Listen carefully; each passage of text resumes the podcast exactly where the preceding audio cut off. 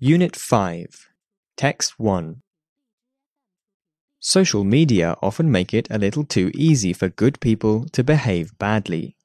When those good people are your customers or clients, those consequences can be excruciating and expensive. Companies live in justifiable fear that a couple of complaints going viral could irreparably damage their business.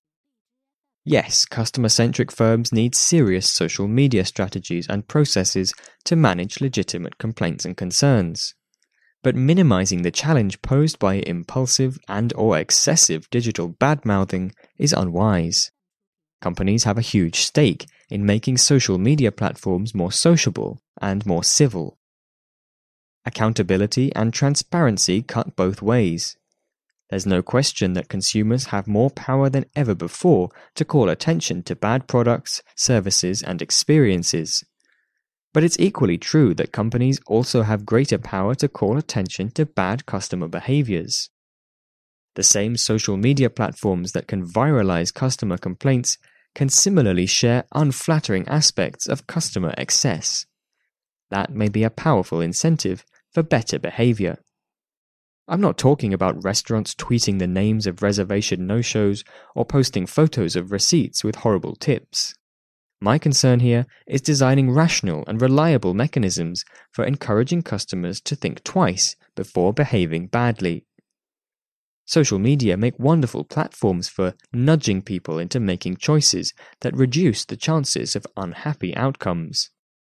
Uber, the popular and fast growing car hailing service, ensures that its drivers can rate customers just as surely as customers rate drivers. The goal here is obvious create a symmetry of accountability and transparency between parties. Whether you're driving or hailing a car, you know you're being rated and that those ratings are being shared. That should make you at least a little self conscious. There's nothing intrinsically new about using public information to creatively segment customers and clients.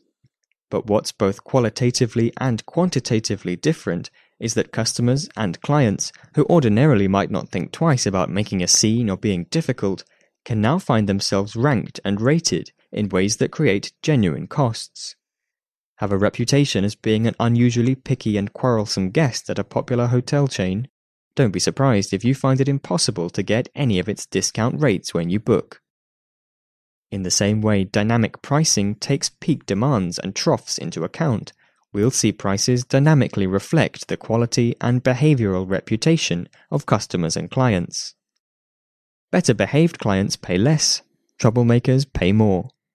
As most serious entrepreneurs and CEOs well know, few things are more expensive than a bad client. They cost more money, time, morale, talent, and opportunity than they're ultimately worth. Of course, there will always be bad behavior and desperate companies chasing truly abusive clients because they'll do almost anything for the money. But what's sauce for the customer goose is sauce for the enterprise gander. Companies can use social media to rate customers as surely as customers use social media to rate companies. Being nice isn't just nice, it's a best practice for both sides of the transaction.